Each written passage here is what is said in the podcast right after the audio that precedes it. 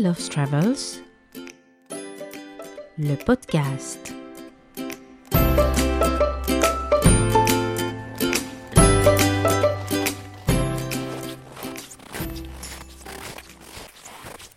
Écoutez ce bruit. C'est celui qui vous suivra tout le long de votre séjour. Du moins, si vous visitez le Svalbard en hiver et au printemps. Celui de la neige qui crisse sous les bottes et du pantalon de ski qui se frotte à chaque enjambée. Il fait moins 20 degrés et seuls vos yeux dépassent un peu de tout l'équipement que vous avez pour vous protéger du froid. Ce qui est plutôt paradoxal car on ne peut pas voir grand-chose. Nous sommes le 31 décembre et le soleil ne s'est pas levé. D'ailleurs, il ne se lèvera pas du tout. La longue nuit polaire a enveloppé ces terres froides. Vous êtes dans un des bouts du monde à 78 degrés de latitude nord. Vous êtes au Svalbard. Et dans cet épisode de Mel Loves Travels, le podcast, je vous emmène passer le nouvel an pendant la nuit polaire.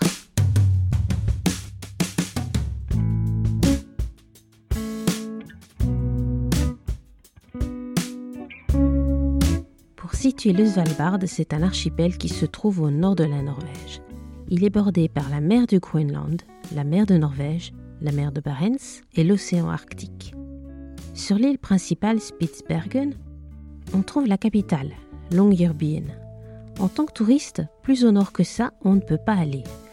Longyearbyen est d'ailleurs la ville la plus septentrionale au monde. Plus au nord, on ne trouve que des stations scientifiques et ou militaires.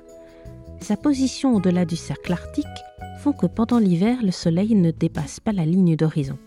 C'est la nuit polaire. Tandis qu'en été, il ne se couche pas. Et c'est le soleil de minuit. Mais pourquoi le Svalbard pendant la nuit polaire, allez-vous me demander? Parce que l'idée de passer le nouvel an dans la nuit permanente avait quelque chose d'insolite et d'excitant. J'avais déjà visité le Svalbard en mars, qui marque le retour du soleil, il y a quelques années, et je m'étais juré d'y revenir pour y tester la longue nuit d'hiver. Avant de monter dans l'avion à Oslo, j'ai fait mes adieux au soleil. Je n'allais pas le revoir avant cinq jours. Au fur et à mesure du vol, malgré que nous soyons en début d'après-midi, le soleil descend derrière l'horizon jusqu'à disparaître complètement. Et lorsque nous débarquons à Longyearbyen, il fait nuit noire et il n'est que 14h30.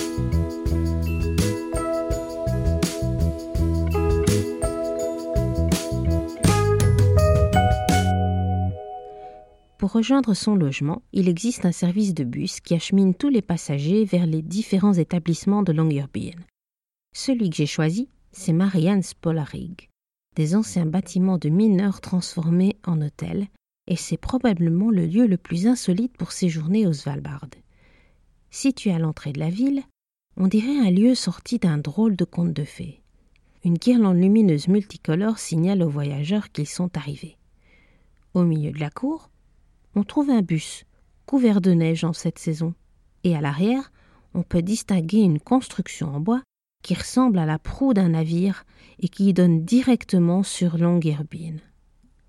À l'intérieur, la grande salle commune est super chaleureuse, bardée de bois du sol au plafond, pourvue de plusieurs grandes tables et de multiples canapés géants à l'air fatigués et qui témoignent des nombres postérieurs qu'ils ont vus passer.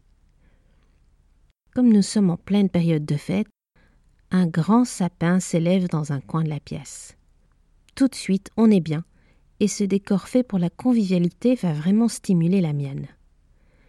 L'un des atouts de Marianne, c'est son jardin d'hiver qui sert de salle de petit déjeuner et de restaurant. Selon la formule consacrée, c'est l'endroit le plus vert du Svalbard, et on comprend pourquoi, il y a des plantes partout. Petit conseil d'ailleurs, cela dit en passant, au début de l'hiver, les prix sont particulièrement attractifs parce qu'il faut bien l'admettre, le Svalbard, ça coûte cher. Non seulement ça coûte cher pour se loger, mais comme dans ce coin reculé du monde, partir à l'aventure ne peut pas se faire sans assistance, d'autant plus que la loi requiert d'être armé contre les ours polaires, les frais liés aux activités sont nombreux. D'ailleurs, pendant la nuit polaire, le nombre d'activités est réduit quelques randonnées proches de Longyearbyen, une descente dans une grotte de glace, des visites de Longyearbyen et d'une ancienne mine. Mais la reine des activités en hiver, c'est la chasse aux aurores boréales. En bus, en fat bike, en motoneige ou en chien de traîneau, la nuit polaire, c'est la chance ultime d'apercevoir ces lumières qui dansent dans le ciel à tout moment de la journée. Comme j'ai déjà eu l'occasion de faire du chien de traîneau lors de ma première visite, ce sera tout simplement en bus que j'ai décidé de faire la chasse aux aurores avec Polar Permaculture. Et quel bus Les rangées de chaises qui se font face sont garnies de peaux de renne et les tables disposées entre les rangées sont prêtes à accueillir les participants avec des bougies électriques et des petits snacks à grignoter.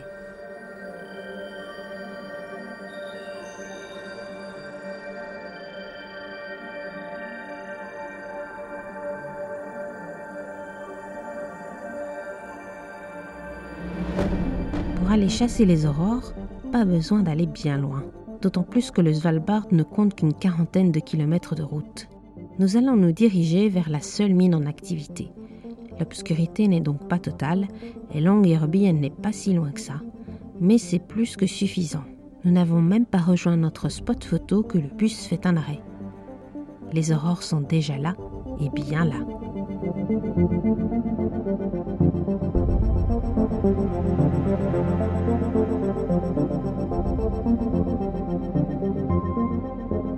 Et comme nous sommes arrivés pile à la sortie de la ville, avec le fameux panneau orné d'un ours polaire signalant que nous quittons une zone sûre, c'est l'occasion de faire une véritable photo carte postale. Pour moi, c'est la première fois. Après deux tentatives manquées, enfin, je vois les lumières qui dansent dans le ciel. Un rêve d'enfant se réalise. Sur un fond de ciel d'encre et d'étoiles froides comme des éclats de diamants, on dirait que de grands rideaux de satin vert s'agitent au gré d'un vent imaginaire. Tout le monde a le sourire aux lèvres. Les quelques enfants parmi nous sont surexcités et moi, j'essaie tant bien que mal de prendre des photos. Pouvoir vraiment manipuler son appareil avec des gants est presque impossible, et les enlever par moins 20 degrés n'est pas spécialement une bonne idée.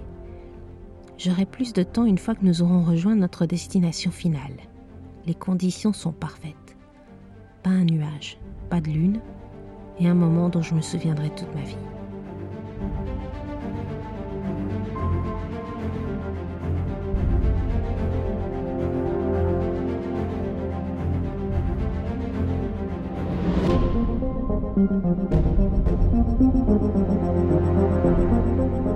Les aurores boréales, je les reverrai le lendemain, lors d'une randonnée sur une colline qui surplombe Blomsterdalen, la vallée des fleurs, avec Svalbard Wildlife Expedition.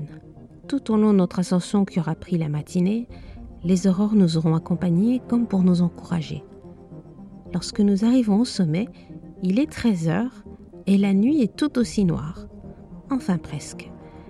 Si l'on regarde vers le sud, une fine bande orangée colore l'horizon. Le guide nous explique que si nous étions venus au solstice, nous ne l'aurions pas vu. Mais depuis quelques jours, le soleil a amorcé son grand retour. Un retour qui ne sera pas effectif avant le début du mois de mars.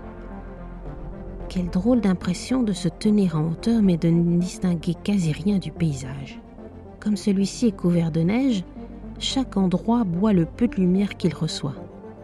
Sur la rive opposée de l'Advenfjorden, le fjord qui est juste devant Longyearbyen, on distingue un peu les reliefs, faiblement éclairés par les lumières de la ville.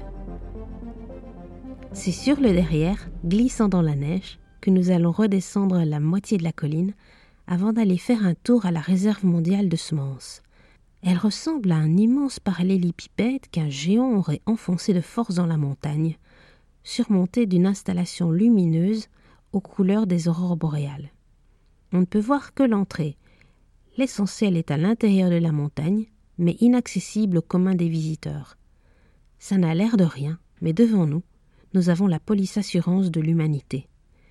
S'il arrivait une catastrophe, une attaque chimique, un terrible raz-de-marée, une guerre, il y a de fortes chances pour qu'un exemplaire de semences perdues y soit. Le lendemain, c'est Nouvel An. Un Nouvel An que je ne suis pas prête d'oublier. Bien avant minuit, de multiples feux d'artifice ont illuminé Longyearbyen, ce qui n'était peut-être pas plus mal, car un ours polaire rôde. On l'a aperçu pour la première fois en pleine ville le lendemain de Noël, et bien que chassé, il est revenu quelques jours plus tard. Alors que j'embarque dans un minivan pour effectuer une nouvelle randonnée, j'apprends la nouvelle d'autres participants. L'ours a été tué.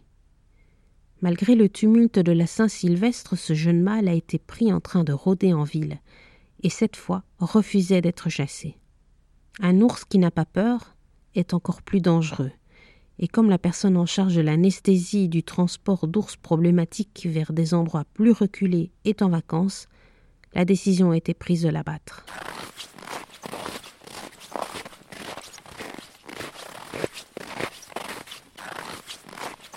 Pendant que je marche sur la glace, je songe à la cohabitation compliquée entre l'homme et la nature dans cet environnement hostile. Nous sommes en randonnée pour traverser l'Advenfjorden. Une partie du parcours se fait donc sur de l'eau gelée. Et cette fois, pas de ciel clair, d'étoiles ou d'aurore pour nous guider, non. Le ciel est bouché, et de fins flocons de neige tombent. Je me dis que nous ne devrions pas être ici. Nous, les humains. Des températures trop basses, pas de lumière ou trop selon le moment de l'année, l'impossibilité de cultiver quoi que ce soit. Mais ainsi va l'homme qui veut maîtriser la nature, il le fait malgré tout. Mais comme un appel qu'il se fourvoie, le Svalbard a adopté une sage devise. La nature domine.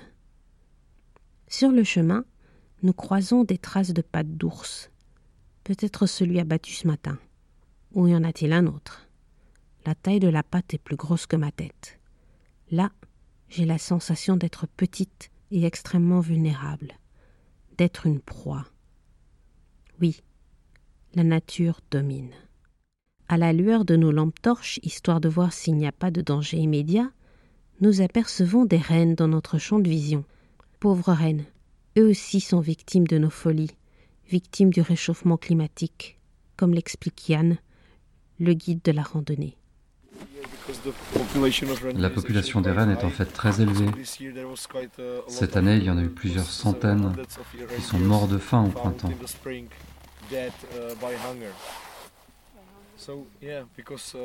Oui, ils n'ont pas assez de nourriture. Et le changement climatique a aussi un effet sur eux. On a eu de la pluie en hiver, des précipitations qui viennent de l'Atlantique, et donc il pleut sur le sol gelé, et ça crée une croûte de glace impénétrable. Et les rennes ne peuvent plus atteindre la végétation, où ils sont obligés de grimper sur la montagne où, où il n'y a pas plu. Mais il y a moins d'herbe dans la montagne. C'est un marqueur de stress.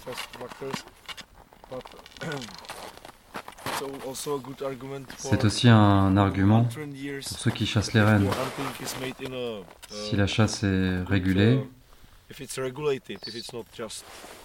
si ce n'est pas juste abattre tous les rennes, la chasse aux rennes, en fait, aide à maintenir la condition physique du reste de la population.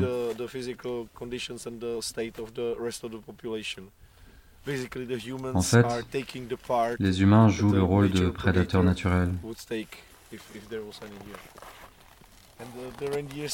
Et les rennes sont en fait une espèce assez nouvelle. Ils sont arrivés ici il y a 4500 ans. D'un point de vue euh, historique, c'est comme si c'était hier, mais ils sont venus tout seuls. Ils n'ont pas été importés par l'homme. Ils ont probablement traversé la banquise, ce qui est assez difficile à imaginer pour moi. Marcher sur la banquise, où ils n'avaient rien à brouter. C'est possible qu'ils aient traversé la banquise quelque part près du Groenland, depuis Franz Joseph Land, et qu'il y ait eu une tempête qui apporte un groupe d'animaux jusqu'ici et qu'ils se soient établis. Personne ne le sait. C'était il y a trop longtemps.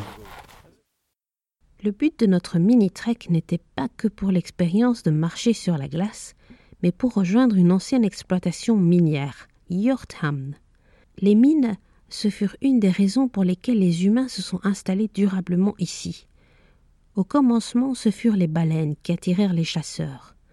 Pendant deux siècles, Hollandais, Danois, Russes et Norvégiens écumèrent cette région de l'Arctique.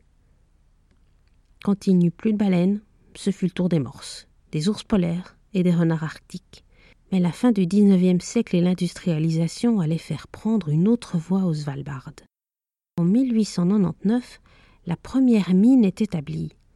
elles se multiplieront et seront à l'origine de plusieurs petites villes. De l'épopée minière, seuls Longyearbyen, la ville norvégienne, et Barentsburg, la ville russe, sont encore peuplées. Hjorthamn, c'est le souvenir de l'époque héroïque de pionniers qui ont tenté de trouver l'aventure et la richesse. Pendant quelques années, cette petite mine, juste en face de Longyearbyen, était en activité avant de fermer. Pas assez rentable.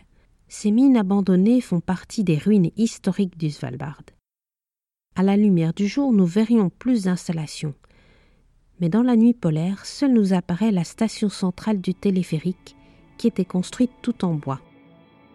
Nous allons grimper dans la tour pour pouvoir manger un morceau et boire quelque chose de chaud, le fameux sapt, un jus de fruits chauds et très sucré consommé à toute occasion lors de sorties au Svalbard.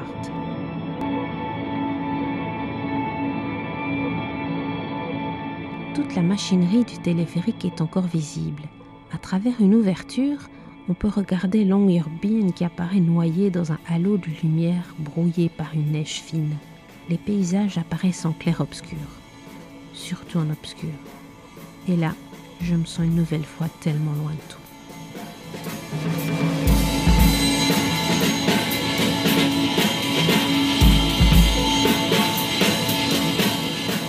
D'ailleurs, ça fait quoi de vivre dans l'obscurité plusieurs mois par an?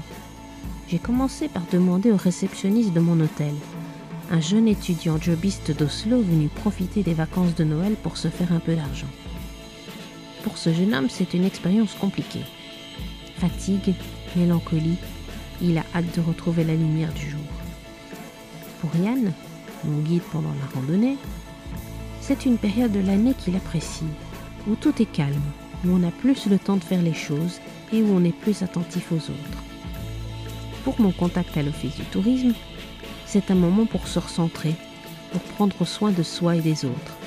Quant à moi, j'avoue que j'étais surprise.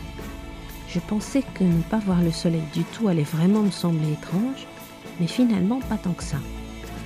On a l'impression d'être dans une espèce de bulle temporelle où le temps est suspendu indéfiniment. Et puis, il y a les mille lumières de Longyearbyen, la capitale, que je vous raconte en direct devant le monument aux mineurs.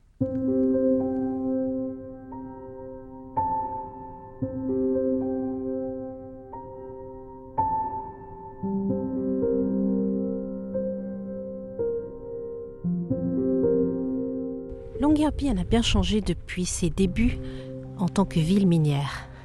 À présent, c'est une vraie petite cité où on peut y vivre confortablement avec son centre commercial, son supermarché, ses boutiques de souvenirs, une galerie d'art, un centre culturel et même un spa. À l'époque de sa construction, la ville était plus ou moins faite de baraquements pour les mineurs, de logements un peu plus luxueux pour les administrateurs et pour préserver la paix sociale, on a même construit un bâtiment commun, Husset, qui signifie la maison, qui est de l'autre côté de la rivière, juste à côté de l'église. À présent, où c'était un des foyers culturels de la ville, on y trouve un bistrot, un restaurant et même une des plus belles caves à vin de Norvège. Quand je disais qu'on ne pouvait pas cultiver aux Svalbard, ce n'est pas tout à fait vrai. Un type un peu dingue venu des États-Unis s'est lancé dans une entreprise inédite, devenir fermier arctique. Et c'est devant une bonne tasse de café que Benjamin Vidmar va m'expliquer comment son histoire l'a amené des États-Unis aux cuisines d'un restaurant en Malaisie avant d'atterrir ici, au bout du monde, et de se décider à créer Polar Permaculture, une véritable mini-ferme en milieu arctique. Je m'appelle Benjamin Laurence Vidmar. Je suis originaire de Floride aux États-Unis et j'habite à Longyearbyen depuis 12-13 ans maintenant. J'ai une famille ici, une femme, quatre enfants et j'ai démarré Polar Permaculture en 2015. J'ai un boulot à l'école à temps partiel où je cuisine et j'utilise le reste de mon temps pour construire Polar Permaculture. Et qu'est-ce qui t'a amené aux Albardes L'aventure, je pense. Je vivais dans la partie malaisienne de Bornéo J'étais prof de cuisine d'abord. J'enseignais également l'anglais et je travaillais dans un restaurant. Un jour, j'ai vu une pub travailler en Antarctique. J'ai postulé. Ils recherchaient du personnel pour les services hôteliers d'un bateau de croisière. Ils m'ont engagé comme chef. J'étais basé à Ushuaia et je naviguais en Antarctique pendant 5 mois. Et après cette saison, ils m'ont demandé si je voulais aller en Arctique. Ils avaient un bateau qui allait vers l'Arctique canadien et un autre qui venait par ici, à l'Angleterre. Et ils m'ont attribué la place de chef sur le bateau qui venait ici. Ça, c'était en 2007. J'ai fait ce voyage, puis je suis retourné en Antarctique. Je suis revenu à nouveau ici, et en voyant l'hôtel Radisson, je me suis dit, il doit avoir besoin d'un chef. J'y suis allé et j'ai commencé à travailler ici. C'était en mars 2008. En grandissant, la nourriture était super importante pour moi. Je me souviens que mon beau-père allait à la boulangerie tous les jours pour acheter du pain frais. On ne mangeait pas le pain de mie que les familles américaines mangent d'habitude. Lui, il achetait ses gros pains rustiques. Il allait aussi acheter de la mortadelle à la charcuterie et il me faisait des gros sandwichs. J'étais tellement gêné. Je me souviens d'avoir été tellement gêné à l'école parce que tout le monde avait de parfaits petits sandwichs. Mais maintenant, avec le recul, je mangeais de la bonne nourriture depuis le début. C'est pour ça que pour moi, bien se nourrir est très important. Quand je suis arrivé ici, c'était très difficile de trouver du poisson frais. Quand je travaillais sur ces bateaux de croisière, c'était la première fois que je mangeais du poisson surgelé. C'était difficile pour moi, je n'aimais pas le goût. Ici aussi, c'est très difficile d'avoir du poisson frais. Seulement certains restaurants peuvent se permettre d'avoir du poisson frais. La plupart du poisson qu'on a ici est surgelé et ça n'a pas le même goût. Pour moi, c'est la même chose avec les légumes. Pour la plupart des établissements, c'est très cher de faire venir leurs légumes par avion. Seuls de grands hôtels comme le Radisson peuvent se le permettre. Les autres doivent les faire venir par bateau et c'est vite périssable, donc il faut être prudent dans ce qu'on achète. Pour moi, le plus important était d'obtenir la nourriture la plus fraîche possible. C'est pour ça que j'ai commencé, pour avoir des aliments frais. J'ai réalisé qu'ici, la vie est très agréable et facile. Tu travailles un peu, tu peux gagner beaucoup d'argent, tu n'as pas à t'en préoccuper, c'est une vie facile. Quand j'ai commencé à travailler au Radisson, j'ai réalisé comment ça se passait ici. Je travaillais seulement 7h30 par jour, donc on gagne très bien sa vie, on a tout ce temps libre. Avec tout ce temps libre, toutes ces choses que j'avais lues et rêvées, j'avais enfin le temps disponible pour les réaliser. C'est comme ça que ça a démarré. J'ai commencé avec ma petite sœur. Ma mère a toujours eu un jardin et la nourriture était importante pour elle. C'était depuis toujours à l'intérieur de moi. C'est juste que je n'avais pas eu la chance de l'exprimer. Vivre ici m'a permis de le faire. Comment tu as fait pour commencer à faire pousser des plantes puisque le sol est gelé? Tu as dû emporter du terreau Comment ça fonctionne? Je cultive en hydroponie. J'ai cultivé avec de l'eau. Je n'ai pas utilisé de terre. Mon premier système venait d'Italie. J'ai acheté ce système hydroponique, ils me l'ont envoyé, et je faisais tout pousser dedans. Des fleurs, des tomates. Je faisais des expériences. Je travaillais au Svalbard Pub. J'étais le chef là-bas en 2012-2013. Je me suis dit, je veux cultiver ma propre nourriture. Et j'ai fait des expériences là-bas. Ce que je faisais pousser, je l'utilisais en cuisine. J'utilisais aussi les déchets pour en faire du compost. J'expérimentais pour créer un système circulaire. J'ai donc mené mes tests et c'est comme ça que tout a commencé. Parce que je voulais des légumes frais et que j'ai commencé à les cultiver. Au début, tout le monde pensait que j'étais fou. On se moquait de moi. On disait Mais qu'est-ce qu'il fabrique? À chaque fois qu'on mentionnait mon nom, les gens riaient. Maintenant, on me regarde différemment. On me prend plus au sérieux parce qu'ils ont réalisé que c'était une bonne idée. Il y a plus de gens qui sont intéressés à faire en sorte que ça marche. Les temps ont changé. Quel est ton but idéal? L'idéal serait de cultiver 50% des légumes ici. C'est le but. On va commencer par 30%. Euh, C'est pour ça que je vais te montrer la parcelle, mais premièrement, on, a besoin de terrain, parce que sans terrain, rien n'est possible. Une fois qu'on a le terrain, alors on peut poser notre candidature pour un financement et pour les permis. Tout dépend du terrain.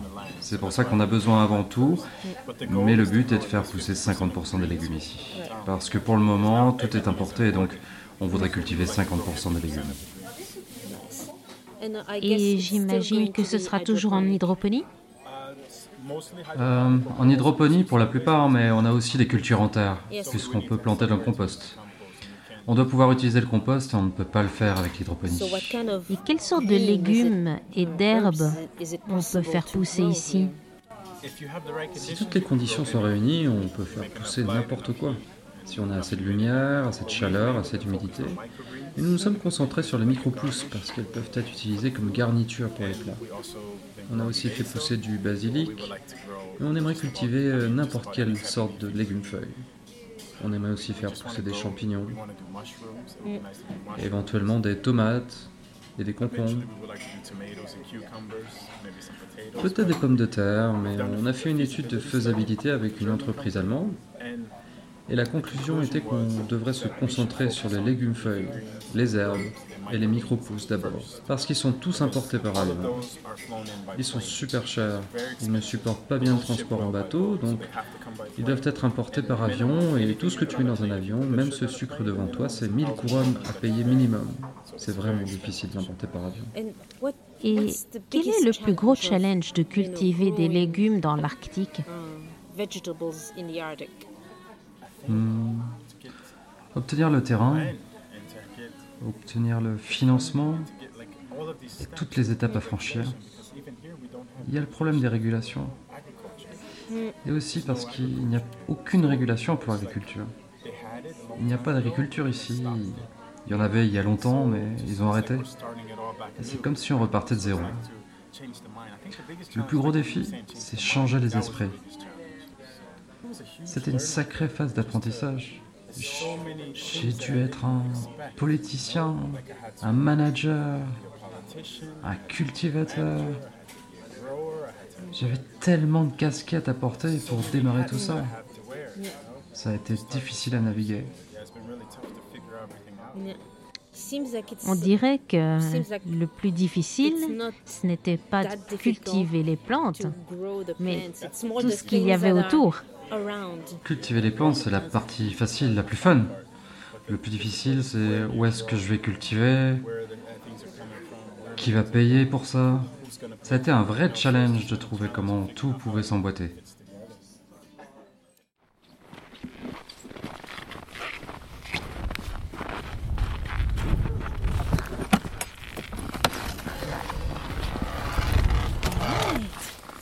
Maintenant, tout est mort. Oui, les plantes sont endormies ou mortes. En été, on, démarre en février à l'intérieur. Et à la fin mai, on déplace les plantes ici. Tu peux voir qu'il y a eu un peu de dégâts à cause du vent, mais on ne peut pas remplacer avant de déménager. Parce que si on remplace le plastique avant de déménager, ce serait juste du gaspillage.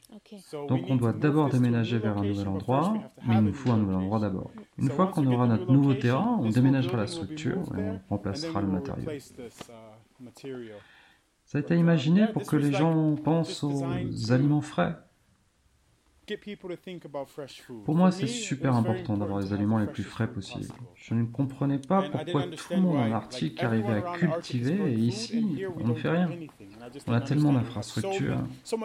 On a l'université, on a l'Institut polaire norvégien, on a tellement de recherches scientifiques. Le tourisme, la recherche et les mines sont les trois grandes industries. Ici, mais personne ne parle de nourriture. On parle de biologie arctique, ce qui est présent en ce moment, empêcher les espèces invasives de s'implanter, mais personne ne parle de la nourriture. Et je me suis dit, tu sais quoi, je vais commencer à faire pousser mes propres aliments et évoluer à partir de là. Parce que ce que je voulais, ce sont les aliments les plus frais possibles.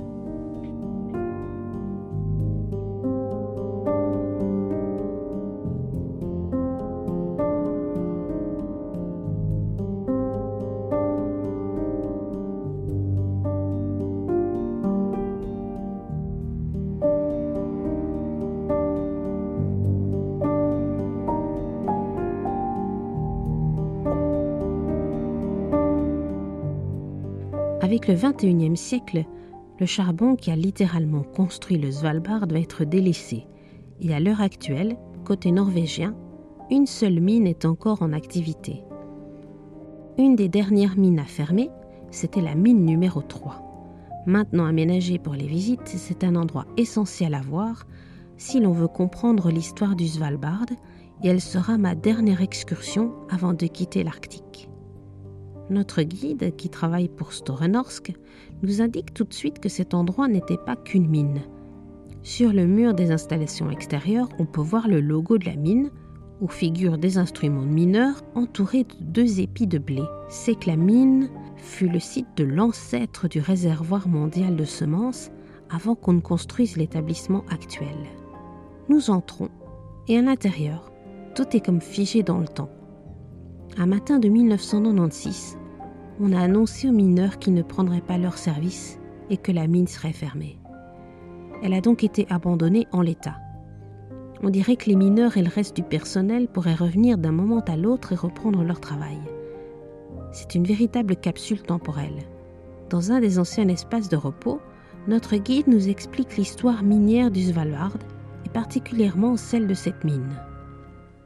Uh, On va commencer ici. Uh, Ce panneau montre combien de blessés il y a eu pendant l'année, parce que si les mineurs voyaient combien de blessés il y avait eu l'année précédente, ils feraient plus attention aux mesures de sécurité.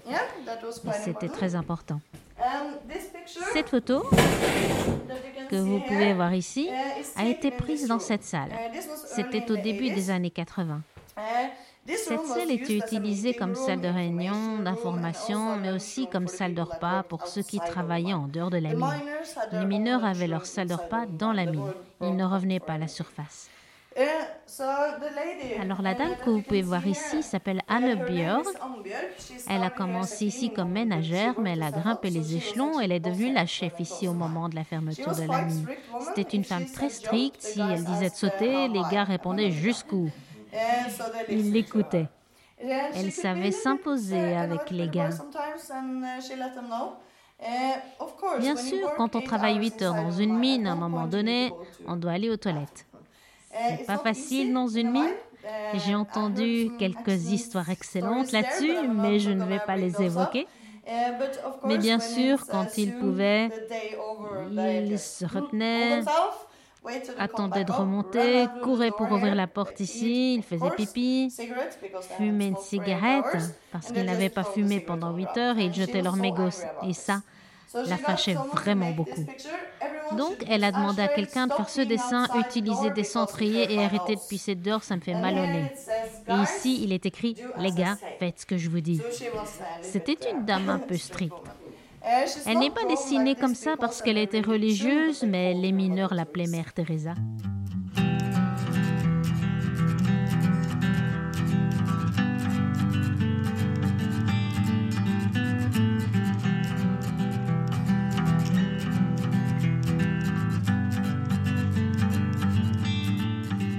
Après ces quelques explications, il s'agit de s'équiper pour visiter la mine elle-même. Première chose à faire, se revêtir d'un lumpen, la combinaison des mineurs. On enfile un casque et une lampe, et lentement, nous parcourons une série de salles où se trouvent diverses machines, dont d'impressionnantes tronçonneuses qui tranchaient à travers la roche, ou encore des wagons, souvent portant des noms de femmes qui transportaient charbon ou personnes. C'est gigantesque. Enfin, nous voilà en train de marcher dans le cœur de la montagne. Nous y pénétrerons jusqu'à 300 mètres à l'intérieur. Si elle reste froide, la température monte quand même de quelques degrés. C'est une immense allée qui est taillée dans le rocher et d'où rayonnent des petites galeries. La particularité de la mine numéro 3, c'est que les veines de charbon sont toutes fines et que les galeries le sont tout autant. Pour y entrer, les mineurs devaient y ramper, matériel attaché aux côtés ou aux pieds, avant de pouvoir s'en saisir et de commencer à percer. Bref, le travail se faisait allongé. Vous aurez même l'occasion de voir par vous-même car on peut se glisser dans une des strossas pour se rendre compte de ce que cela impliquait. C'est-à-dire qu'une hauteur de 50 cm, c'était déjà du luxe.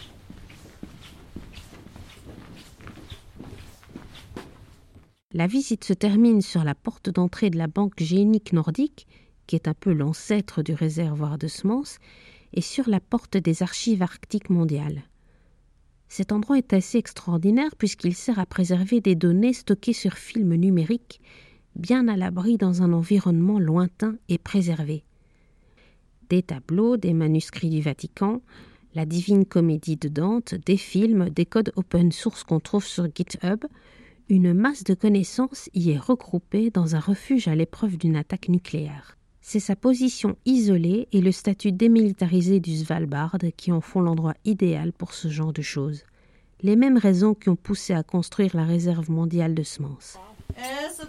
Ça, c'est pour vérifier si les semences peuvent survivre en étant stockées dans le permafrost, pas d'électricité, rien du tout juste la nature. Tous les cinq ans, la Banque génique nordique vient ici, retire quelques graines, fait des tests pour vérifier si elles vont bien. Et les bons résultats obtenus par ce projet, c'est la raison pour laquelle on a le réservoir mondial de semences.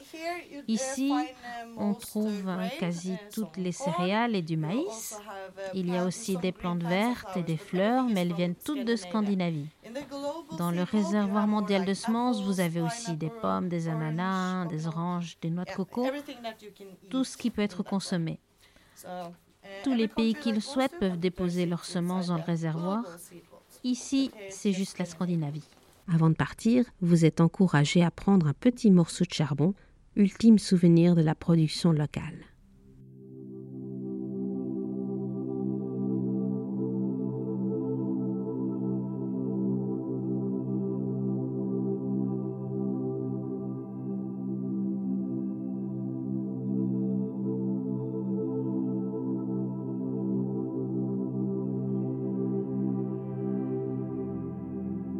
Vous l'aurez compris, le Svalbard n'est pas une destination qui est faite pour tout le monde.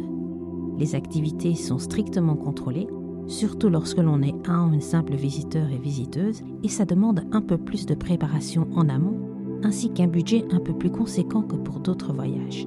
Néanmoins, vous y découvrirez une nature à brut, bien qu'avec des conditions climatiques qui pourraient être difficiles, surtout si vous visitez hors de la saison estivale. Mais croyez-moi, il y a de fortes chances pour que vous vous laissiez envoûter par la magie du milieu arctique.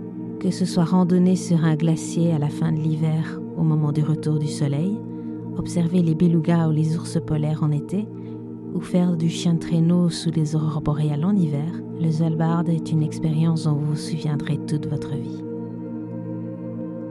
Si vous souhaitez plus de renseignements, je vous invite à consulter le site de l'Office du tourisme visitsvalbard.com et mon blog mellovestravels.com où vous trouverez plusieurs articles consacrés à l'archipel. Si vous êtes Team Givré, je vous invite à m'envoyer un petit commentaire et à partager cet épisode.